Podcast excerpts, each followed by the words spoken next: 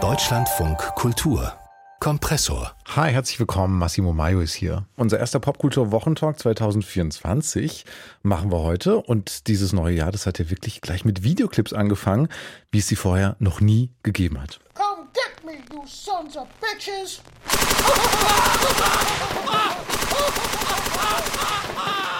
Wenn wir da hören, das ist Mickey Mouse die mit einem Maschinengewehr Leute abballert.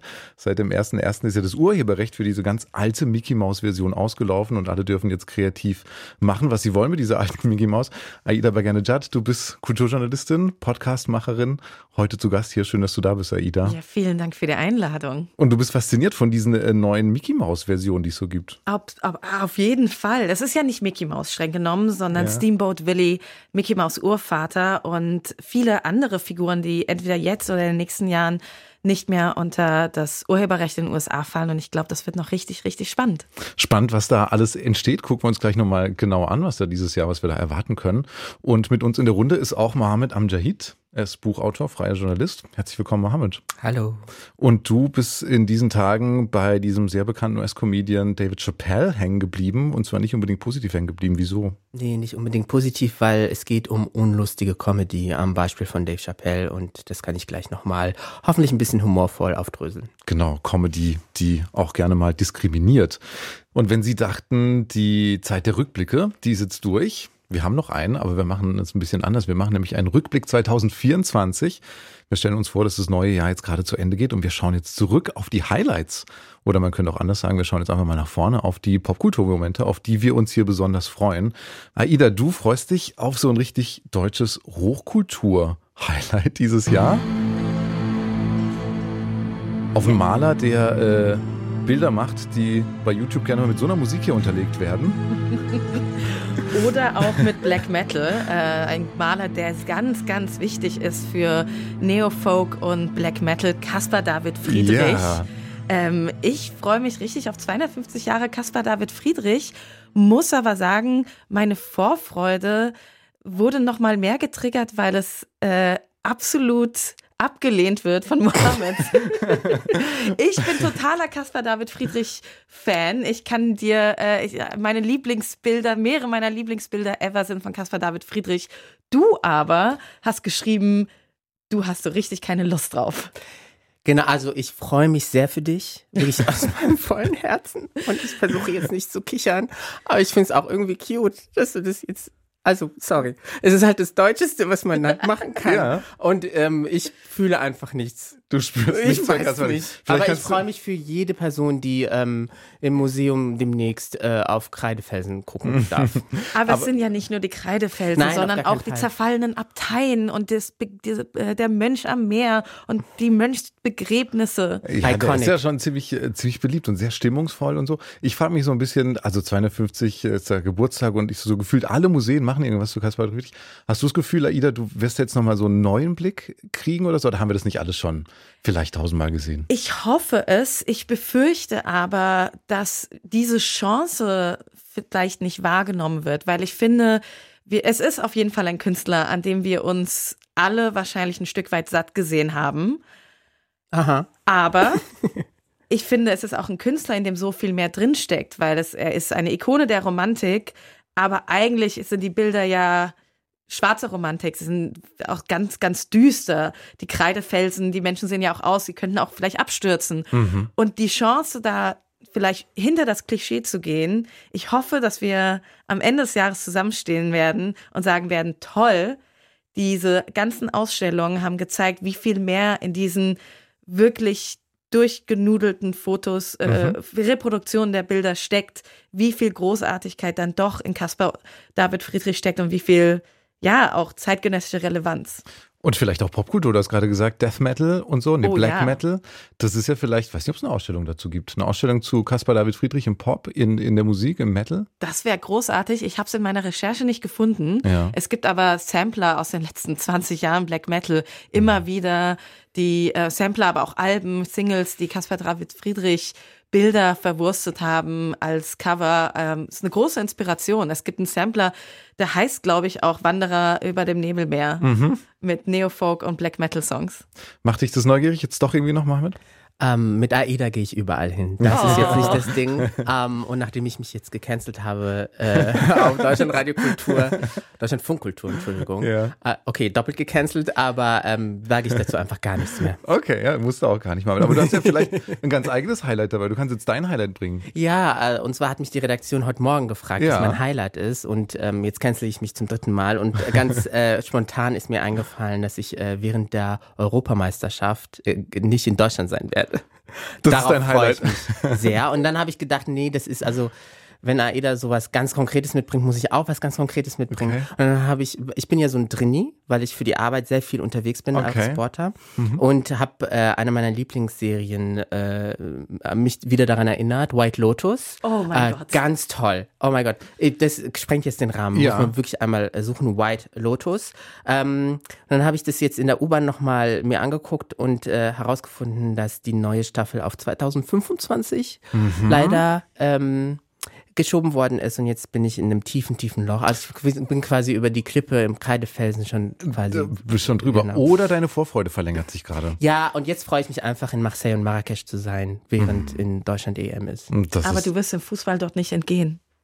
Also Äh, gerade in Marseille und Marrakesch nicht. Watch ich. me. Äh, ja, aber äh, ähm, ich sag auch jetzt dazu gar nichts mehr.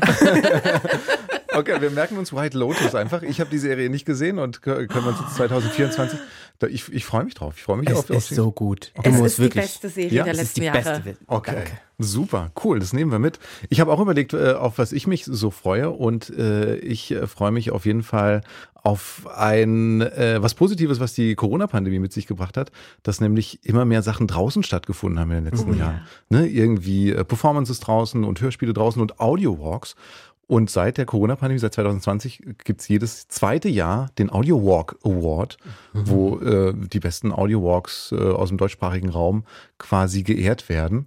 Und der findet dieses Jahr wieder statt. Und ich freue mich da besonders drauf, weil ich in der Jury sein werde und ich dann die Möglichkeit habe, mir unzählige Audio Walks anzuhören und da reingehen zu dürfen, ähm, weil ich finde, es ist ein, ein großartiges, ein großartiges Format. Ich weiß nicht, habt ihr das auch neu entdeckt? Aber vielleicht? dabei zu walken oder hörst du das? Naja, an? die Sachen, die ich walken kann, weil ich da hinfahren kann, die werde ich walken.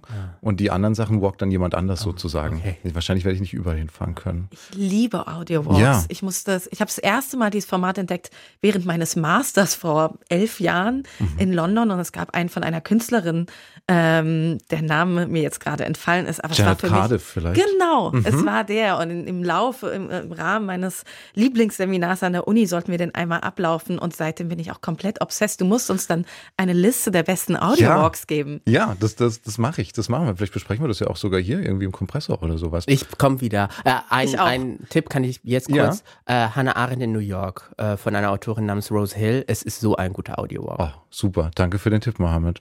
Und Aida, du hast auch für dich was ziemlich Persönliches, worauf du dich freust, ist ja was auch mit Pop zu tun hat. Pop, Politik und Krise. Was machst du? Ich äh, darf ins Thomas Mann Haus in Los Angeles gehen. Ich folge den Spuren oder großen Fußstapfen von Mohammed Amjahid, der da auch schon Fellow war. Und ich bin, ähm, ja, ich darf dieses Jahr als Fellow da vier Monate verbringen im Sommer im Vorfeld der Wahlen und mich mit Angriffen auf die Demokratie ähm, beschäftigen, wie sie in der Popkultur verhandelt werden, aber wie sie vielleicht auch aus der Popkultur kommen und bin schon sehr gespannt. Äh, Es ist also ein Highlight für mich, thematisch vielleicht ein Lowlight des Jahres. Aber ich beschäftige mich ja generell in meiner Arbeit vornehmlich mit äh, der, der Verbindungsstelle zwischen Popkultur und Politik. Und da wird es ja in diesem Jahr auf jeden Fall heiß hergehen. Nicht nur in den USA, wo die Wahlen anstehen, sondern auch in Deutschland, wo wir Landtagswahlen haben, große, wichtige in irgendeine Richtung weisende Landtagswahlen. Wir haben aktuell globale Krisen und Kriege, die auch popkulturell verhandelt werden. Ähm, es gibt da, glaube ich, dieses Jahr sehr, sehr viel und ich darf mich voll reinwerfen, mich vier Monate zumindest ausschließlich damit beschäftigen. Ja. Und da freue ich mich sehr. Und weißt du schon, was du daraus machst? Also sich mit beschäftigen ist ja toll. Und weißt du auch, wird da irgendwie was draus entstehen oder sowas? Ich glaube, man wird es lesen können und man wird es auch hören können. So viel kann ich schon mal sagen. Ähm, es sind ein paar schöne äh, Formate geplant, in denen ich dann meine Erkenntnisse ähm, präsentieren werde. Ich glaube, ich ähm, ja, freue mich schon mit sehr aufregenden Menschen in den USA über dieses Thema sprechen zu dürfen und es aufzubereiten für vielleicht auch die Zuhörenden hier ja, und woanders. das klingt großartig. Vielversprechende Erkenntnisse, die wir alle brauchen. Hoffentlich. Schön, dann freue ich mich, dass hoffentlich dieses Jahr uns neue Perspektiven bringt auf Krisen und ähm, auf vieles andere, auf Fußball vielleicht, vielleicht sogar auf Caspar David Friedrich. Wir sprechen hier gleich weiter über das Lustige, was vielleicht gerade immer wieder weniger lustig wird und immer wieder auch zum Kulturkampf wird. Wir sprechen über Comedians wie Dave Chappelle, einer der bekanntesten Comedians der USA und auch weltweit super erfolgreich, hat gerade eine sehr erfolgreiche Netflix-Show draußen zum Beispiel. Und in dieser Netflix-Show, da sagt er, dass viele sehr geschockt sein werden jetzt von seiner Show, weil er nicht nur Witze über Transmenschen machen wird, sondern auch über Menschen mit Behinderung. I ain't doing trans jokes no more. You know what I'm gonna do tonight? Tonight, I'm doing your own handicap jokes. well, they're not as organized as the gays. And I love punching down. Ja, tritt gerne nach unten, sagt er da. Und tatsächlich sind da einige recht heftige Behindertenwitze und transfeindliche Witze dabei. Erinnert vielleicht ein bisschen hier in Deutschland an Comedians wie Dieter Nuhr, ne, der ja sich auch gerne so als Hüter der Meinungsfreiheit stilisiert und dann auch gerne mal Witze auf Kosten von Minderheiten macht. Was passiert da in der Comedy-Welt? Was, was, was bedeutet das? Wie gehen wir damit um? Spreche ich drüber mit Aida Bagerne Judd und Mohammed Amjahid, unsere Gäste heute. Mohammed, du hast Dave Chappelle mitgebracht heute, hast gesagt, du möchtest da unbedingt drüber sprechen. Was beschäftigt dich da? Also erstmal die Ankündigung an sich, also diese, ähm, diese Werbung mit, ach, hier werden irgendwelche Grenzen überschritten, ähm, schon im Vorfeld, was nicht überraschend ist oder schockierend ist, sondern altbacken. Also das ist dann auch irgendwie so schon eine Form oder ein Format, wo ich äh, denke, dass wir allgemein auch in der Kulturszene, im Kulturjournalismus über die Krise von Comedy reden mhm. müssten eigentlich. Ähm, und ich habe äh, keine Mühen gescheut und habe mir dieses Set auch angeguckt auf äh, Speed 1,5, weil ja. Dave Chappelle braucht sehr lange, bis er seine Pointen auspackt, die dann nicht lustig sind. Ich habe das hat natürlich was mit meiner subjektiven Sicht zu mhm. tun, dass ich das mhm. nicht lustig finde, aber das wäre dann auch quasi mein Hauptkritikpunkt. Ähm, also es fängt schon so an mit äh, einer ernsten Szene backstage, schwarz-weiß, mit melancholischer Musik unterlegt, äh, wo Dave Chappelle sich so ein bisschen zeigt, als würde er jetzt äh, bei der UN-Vollversammlung eine Rede für den Weltfrieden halten. Mhm. Und wie du auch in der Anmoderation gesagt hast, es gibt ja auch in Deutschland sehr, sehr viele Dudes, ein paar Frauen, aber sehr viele Dudes, ähm, die genau das auch so machen. Die nehmen sich einfach zu ernst. Und meine Kritik ist noch nicht mal Punch Down oder die Inhalte. Satire darf alles. Man darf äh, rassistische Satire dann auch kritisieren. Mhm. Es ist einfach unlustig. Mhm. Das ist das Problem mit diesen Formaten. Weil er sich zu ernst nimmt. Weil er sich zu ernst nimmt und weil er nicht in dem Augenblick Comedy macht, sondern sich als Aktivist da hinstellt mhm. und sagt, die vermeintliche Bedrohung der Meinungsfreiheit und ich bin jetzt so mutig und werde jetzt dafür kämpfen. Ja, du bekommst Millionen von Dollar dafür, hast ein Netflix-Special. In Deutschland bist du zu Primetime bei der ARD oder füllst eine Arena und, tu, und opferst herum. Und dann gucke ich mir das an und denk so, where are the jokes? Where are the jokes? Ein kleiner Lichtblick, Cliffhanger. Ich habe ein paar Jokes mitgebracht, beziehungsweise Comedians, die lustig sind, die mhm. das auch durchbrechen. Für später muss Können ich mich daran gleich erinnern. drüber sprechen, ja. Aida, du hast es dir auch angeschaut, ja. zumindest ein Teil, oder ich weiß nicht, wie weit ich du dann hab, gekommen nein, bist. ich habe mir das ganze Ding ebenfalls mhm. angeschaut und ich stimme dir total zu. Also ich bin kein perfekter Mensch, auch ein schlimmer Witz kann mich manchmal zum Lachen bringen, wenn es mich einfach irgendwie in dem Moment erwischt. Nur gerade bei dieser eröffnungsangeblichen Pointe von Dave Chappelle geht es auch schon los. Also, es ist ja klar, dass Punching Down soll ein Witz sein. Er soll sich, will sich darüber lustig machen, dass ihm das vorgeworfen wird. Nur ich sehe da keinen doppelten Boden. Hm. Und deswegen, ich finde, man kann die, das ganze Special und das neue Werk von Chris, äh, ich sag schon Chris Brown, nee, Dave Chappelle ja. nach seiner Rückkehr zusammenfassen mit, ich find's faul, ich find's ja unglaublich lazy. Ich, ähm, es sind keine gut geschriebenen Witze. Mache menschenverachtende Witze, aber sie sollten wenigstens gut geschrieben sein, doppelten Boden haben. So funktioniert Humor.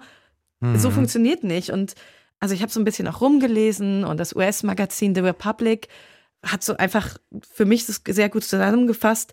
There is no fresh perspective. Es gibt da keine neue mhm. Perspektive auf irgendwas. Mhm. Mhm. Es ist das gleiche, der gleiche Wust wie immer. Und ich bin da ganz bei dir. Ich kann einen Millionär nicht ernst nehmen, der da da sitzt und die ganze Zeit sagt, mi, mi, mi, ich bin so ein Opfer. Ich bin so, Mhm. da draußen gibt es wirklich Leute, denen es echt scheiße geht. Und es geht noch nicht mal um die Ressourcen, wenn ich das kurz hinzufügen darf, sondern auch, ähm, dass wenn man so groß ist wie Dave Chappelle oder andere deutsche Comedians, ähm, man so eine Fanbasis hat und man kann quasi auf der Bühne egal was machen. Und das war auch in diesem Special. Das erste Wort ist alright und alle lachen sich weg. Und ich so, okay, gut, du hast eine Fanbasis, aber wie Aida das gesagt hat, es ist halt einfach auch faul. Das gibt ihm wahrscheinlich das Gefühl, dann äh, relevant zu sein oder Ja. recht zu haben und so, ne? wenn, wenn man so viel Zuspruch bekommt für das, was er da macht. Aber ich finde es total spannend, Mohammed, dass du am Anfang gesagt hast, dass er sich vielleicht zu ernst nimmt und dass es deswegen nicht lustig ist, weil ich habe einen Text von Oliver Pollack gelesen im Spiegel, der war kürzlich auch hier bei uns zu Gast in unserem Deutschland von Kultur Podcast Link in Bio und da hat er auch davon erzählt, dass er Dave Chappelle mal getroffen hat und den eigentlich dann auch irgendwie ganz gut fand, jetzt nicht mehr so gut findet und er hat den Punkt, er sagt, Comedy ist dann gut, ähm, wenn zum Schluss in der Pointe klar wird, wir alle sind fehlbar. Ja. Ne? Also wenn wir alle, äh, also we- wenn man sich nicht über die anderen stellt, man kann alle äh, Lächerlichkeiten ausloten, loten, Abgründe ausloten, aber am Ende muss es eigentlich immer heißen, ich bin auch fehlbar. Ist es das, was bei Dave Chappelle und bei dieser Art von Comedians fehlt? Ja, und äh, auch über sich selbst lachen können. Das meine ich mit nicht zu ernst nehmen. Ja, also ja. dieses Verbissene, du, du kommst dir so ein bisschen vor wie auf einem CSU-Parteitag, wenn du Dieter Nuhr oder Mario Barth oder äh, wie sie alle heißen, Ja. äh, gucken musst oder guckst äh, aus freien Stücken, warum auch immer. Aber es ist so dieses, ähm, die Leichtigkeit war vielleicht nie da, aber sie ist auf jeden Fall verloren gegangen. Und ich bin jemand, der in der Vergangenheit sehr auf äh, CreatorInnen auf TikTok und Instagram so eingedroschen hat, so wegen, was passiert eigentlich da, aber da ist jetzt die positive Nachricht, da Ja. wächst tatsächlich eine auch lustige deutschsprachige Comedy-Szene. Wo ich einige Namen mitgebracht Ja, habe, einfach gerne. nur drei. Svea Maus, das ist, Oh oh mein mein, äh, Gott, oh mein ja. Gott, Svea Maus. Äh, heute Ich ballern liebe wir Svea einfach Maus. die ganzen, Ja. Die ganzen Tipps raus. Svea Maus, die arbeitet mit Memes und nimmt einfach diese bürgerliche Gesellschaft aufs Korn. Ich kenne die Person nicht persönlich, aber ich glaube, sie kommt auch aus diesen Kontexten und deswegen ist es lustig. Ja. Dann gibt es Alina Bock, das ist eine deutsche äh, Comedian, die in L.A. wohnt. Und die, Sehr anschlussfähig an einen Mainstream. Es, ist, es funktioniert für alle. und lustig und feministisch in sich. Ich kann das natürlich jetzt nicht irgendwie äh, alles aufdröseln, aber sie hat so alter Ego Claudi, die reiche Claudi, die mit Bernd bei Louis Vuitton einkaufen geht in Hamburg. Da muss man sich angucken. Ist sehr, Okay, sehr ja. lustig. Und dann Conny from the Block, eine migrantische Person, die sich übers Amt in Deutschland lustig macht. Mhm. So lustig. Und das sind Leute, die sind sich nicht zu schade, über sich selbst zu lachen. Ja. Und da, also an dieser Stelle möchte ich gerne ein, eine Clown-Konferenz einberufen, also so ein Krisentreffen tatsächlich, dass man sich die deutschsprachige Comedy wenigstens mal zusammensetzt und ihre Krise besprechen könnte. Und diese Leute könnten ein paar Lessons verteilen. Eine super gute Idee. Und ich finde es total spannend, ge- genau diesen, äh, also diese Gratwanderung. Also wann, wann spürt man das, dass jemand auch über sich selber lachen kann oder nicht? Wann ist, wann ist es da drin, so dieses Selbstkritische oder dieses, ich nehme mich auch selber aufs Korn oder äh, wie Oliver Pollack sagt, äh, eigentlich muss der beste Gag auf eigene Kosten gehen. Das ist ja auch, das muss ja vielleicht gar nicht immer explizit sein, oder? Das spürt man auch irgendwie in der Haltung oder so. Ja. Oder ich, Und man spürt das bei Dave Chappelle in, hier auf jeden Fall nicht mehr. Und es ist so schade, weil er so prägend war in den Nullerjahren für unsere Generation, würde ich mal sagen, so Millennials. Aber ich fand es so faszinierend, dieses Special zu gucken. Und er packt die Story zwischen Will Smith und ähm, Chris Rock wieder aus. Er macht sich lustig über Lil Nas Ex. Und ich denke mir so, warum redest du über andere Menschen? Ist, also für mich ist Witz dann stark, wenn man sich selbst in die Mitte stellt, wenn man, ja, genau, sich selbst als fehlbar zeigt. Und auch Oliver Polak macht teilweise krasse, krasse Witze und man muss es nicht unbedingt gut finden, aber es ist halt immer menschlich. Ja.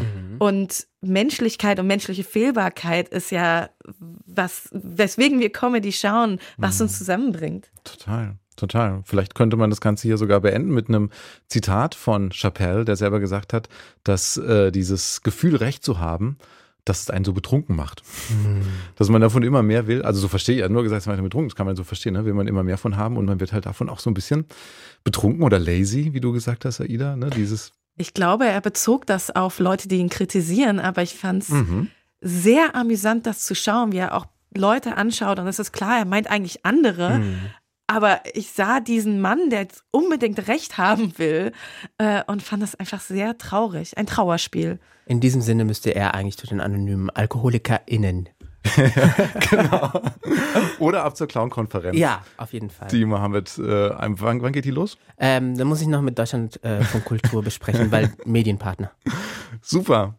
Mohammed Amjahid hat Dave Chappelle mitgebracht, Aida Baganejad mit hier in unserer Runde im Popkultur Wochentalk und wir erfinden gleich eine der allergrößten Figuren der Popkultur ganz neu, nämlich Mickey Mouse. Weil sie wird Abenteuer erleben wie noch nie in ihrem ganzen Leben.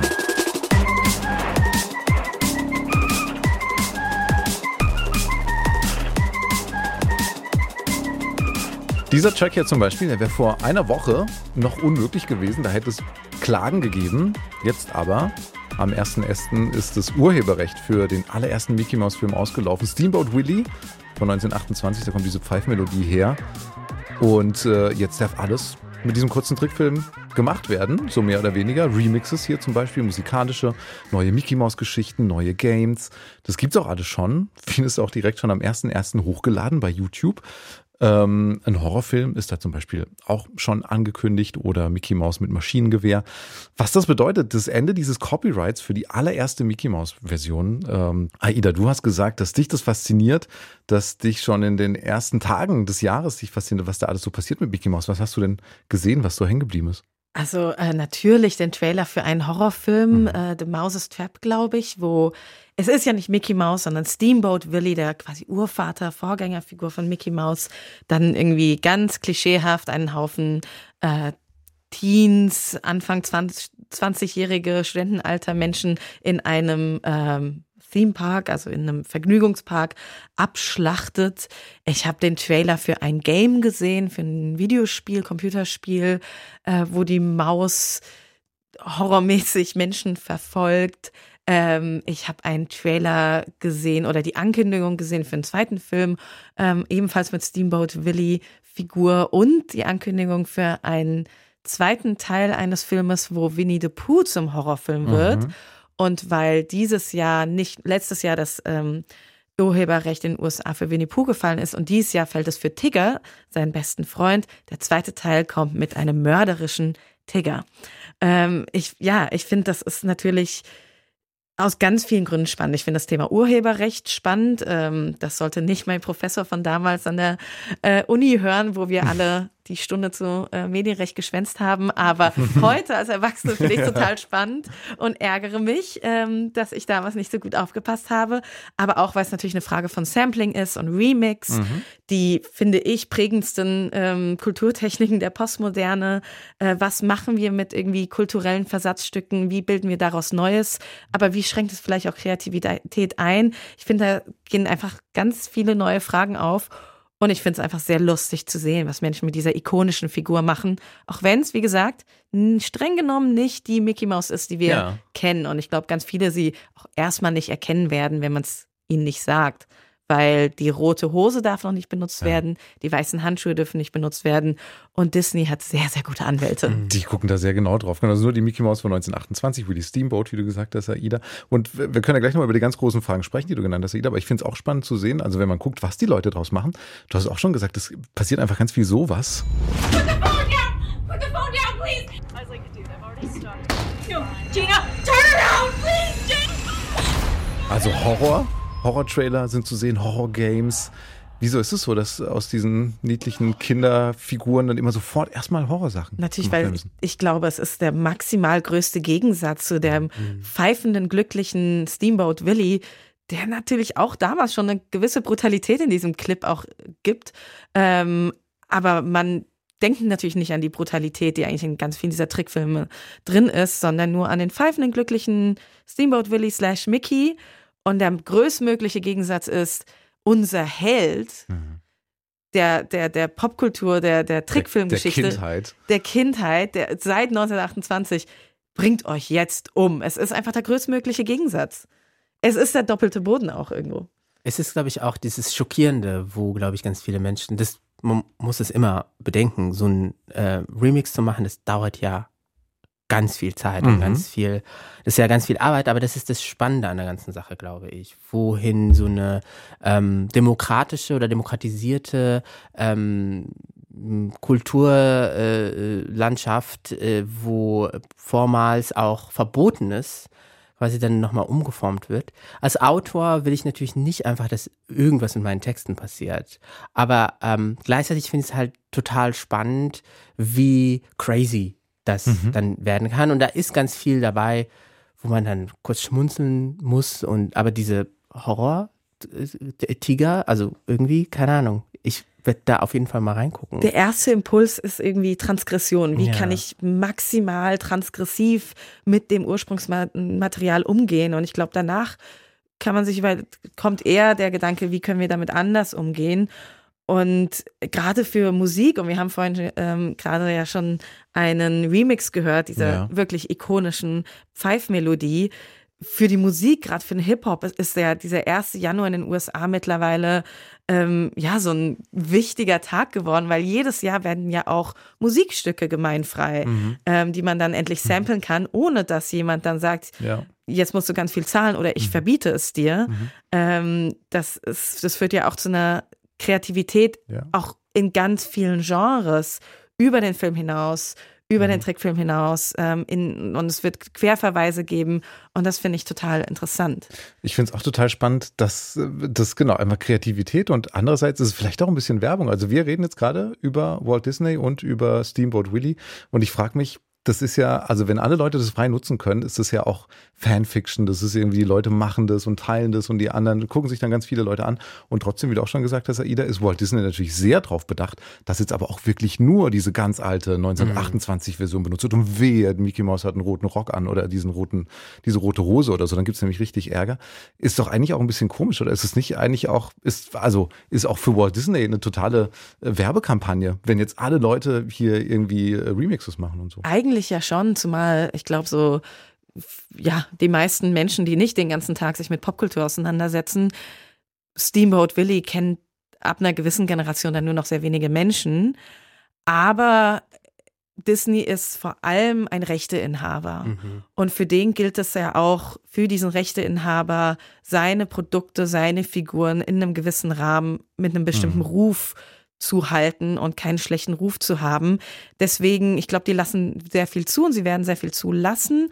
Aber rechtlich gilt ja auch, es darf nicht der Eindruck entstehen, dass das, was produziert wird, aus dem Hause Disney kommt. Ja. Reputation Management. Das heißt, ich glaube, sie werden das schon, sie sehen das wahrscheinlich auch als Werbung, wenn sie nicht komplett dämlich sind. Und ich glaube nicht, dass bei Disney komplett dämliche Menschen sitzen. Aber sie werden genau darauf achten, auf die genaue Linie, dass es nicht aussieht, als wäre es von Disney freigegeben. Dass es immer schön sehr selbstgemacht DIY aussieht. Ja. Und dass es, äh, ja, dass auch spätere Versionen von Steamboat Willie oder eben der, diesem anderen Film, der freigegeben oder Clip, der freigegeben wird, äh, Playing Crazy, nicht spätere Versionen davon ähm, auch benutzt werden. Bei, bei einigen Sachen besteht ja überhaupt gar nicht die Gefahr. Also wir haben auch in der Vorbereitung über Pornografie gesprochen, wo wirklich auch ähm, viele Leute sich gar keine Gedanken über Urheberrecht machen. Und dann habe ich nochmal geguckt, äh, wirklich, man findet zu jedem Zeichentrickfilm ein, ein Porno-Pendant.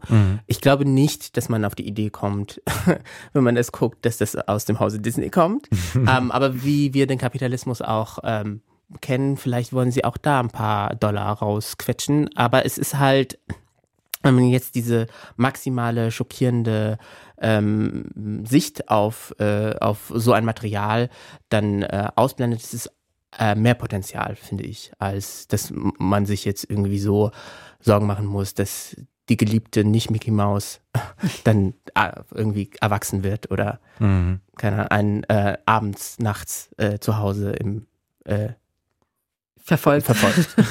ich Ich mein- gerade im Bett ersticht, aber ich habe vorher über Pornografie gesprochen, dann habe ich versucht, das Okay, nochmal zu anderes sagen. Bild. Ja. Aber ich meine, ja, dieses Arbeiten mit Geschichten, die wir kennen, mit Figuren, die wir kennen, das ist einfach eine ganz wichtige Kulturtechnik. West Side Story ist im Grunde ein Remix von äh, Ju, äh, Romeo und Julia von Shakespeare. Ähm, das ist, ne- es, es ist ein Antreiber für Kreativität, aber ich bin auch immer ein bisschen vorsichtig, ähm, neben der, meiner Begeisterung, die, glaube ich, hörbar ist für Sampling und, Sampling und Remix und Neuerfinden von Steamboat Willie und Co. Ich habe auch immer Angst, dass man dann vielleicht ein bisschen faul wird. Äh, mit, mhm. mit der Faulsein und Faulheit hatten wir es ja heute schon auch vorhin. Ähm, denn ich denke da zum Beispiel an Sherlock Holmes Neuerzählung. Großer Fan von Krimis. Mhm. Hab seit ich klein bin Sherlock Holmes gelesen. Find diese Neuerzählungen sind teilweise gut, oftmals aber auch langweilig und Leute greifen dann eher dazu, vielleicht ein, eine Sherlock Holmes-Geschichte neu zu erzählen, äh, die Figur mhm. Sherlock Holmes neu zu interpretieren, anstatt mit neuen Ideen daherzukommen. Mhm, mhm, mhm, Und es ist ein schmaler Grad zwischen ja. Samplen, neu erfinden, ja. transgressiv mit dem, was wir haben oder kreativ auch nur mit dem, was wir haben, umgehen, versus auf der anderen Seite verharren mit Sachen, die, die okay sind, aber vielleicht ja. brauchen wir sie nicht zum zehnten Mal. Das ist auch was, was in der Musik, glaube ich, ganz viel passiert, ne? Wie die Musik so durchsetzt ist. Viele neue Musik, die durchsetzt ist von alten Melodien, die einfach zum hunderttausendsten Mal, sie funktionieren. Irgendwie gibt es dann immer noch einen Reiz. Das war dieses Jahr ja wirklich so das der war, Trend genau. im deutschen Pop. Ja. Und das erste Mal fand ich es noch lustig. Und mhm. beim zehnten Mal dachte ich, mhm. ja gut, ich sehe, Nostalgie ist ein großes Thema für uns ja. alle in sehr unsicheren Zeiten. Ja. Aber es bringt uns nicht voran. Ja. Aber ich meine, in den nächsten zehn Jahren werden in den USA noch so viel mehr ikonische Figuren gemeinfrei.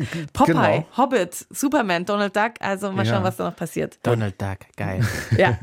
Und was ich spannend finde, auch noch äh, letzter Gedanke. Ich habe das Gefühl, jetzt kommt ja auch noch KI mit rein. So, ne? Oh ja. Äh, ich habe das Gefühl, wahrscheinlich ist es den meisten Urhebern, vielleicht auch dir mal, du hast ja gerade als Urheber, als Buchautor, Buchautor auch äh, ins Spiel gebracht, den meisten Leuten dann vielleicht doch recht, wenn eher mehr recht, wenn Menschen einen Remix draus machen, ja. als wenn jetzt irgendeine KI kommt und einen da irgendwie so verwirrt verwurstelt. Ich würde auch die KI verklagen, das ist nicht das ja. Problem. Aber tatsächlich äh, habe ich dann auch äh, ein bisschen an KI gedacht und mhm. das ist dann so, das, also das, ich bin da auch sehr offen, mhm. also es kann auch sehr spannend mhm. sein, ja. aber vor allen Dingen, wenn ich an die Musik denke und die Remixe dann mittlerweile in diesem Schema von zwei bis zweieinhalb Minuten, damit es auf den Streaming, Audio-Streaming-Plattformen ganz gut funktioniert mit der Monetarisierung, langweilig. Ja, ich meine, was ist KI anderes als eine große Remix-Maschine, ja, ja. mhm. die aber der, ja, wo es nicht unbedingt immer bewusst ist. Ich finde es super, äh, Remix-Sampling, aber ich würde gerne wissen, auf wessen Arbeit es basiert. Mhm. Und das bei der KI diffundiert das ja. Ähm, und ja, es wird es offene Fragen. Darf ich noch einen Kulturtipp ja, loswerden? Ein letzten Erste Folge von Black Mirror, der letzten Staffel, mhm. da geht es genau darum. Sehr, sehr spannend. Kann man direkt anschließen sozusagen, nachdem man unsere Sendung hier gehört hat, unseren Podcast. Vielen Dank, Mohammed Amjahid und Ida Baganejad, unsere Gäste heute im Popkultur Wochentag. Vielen Dank für eure Themen und eure Gedanken hier. Vielen Dank. Dankeschön.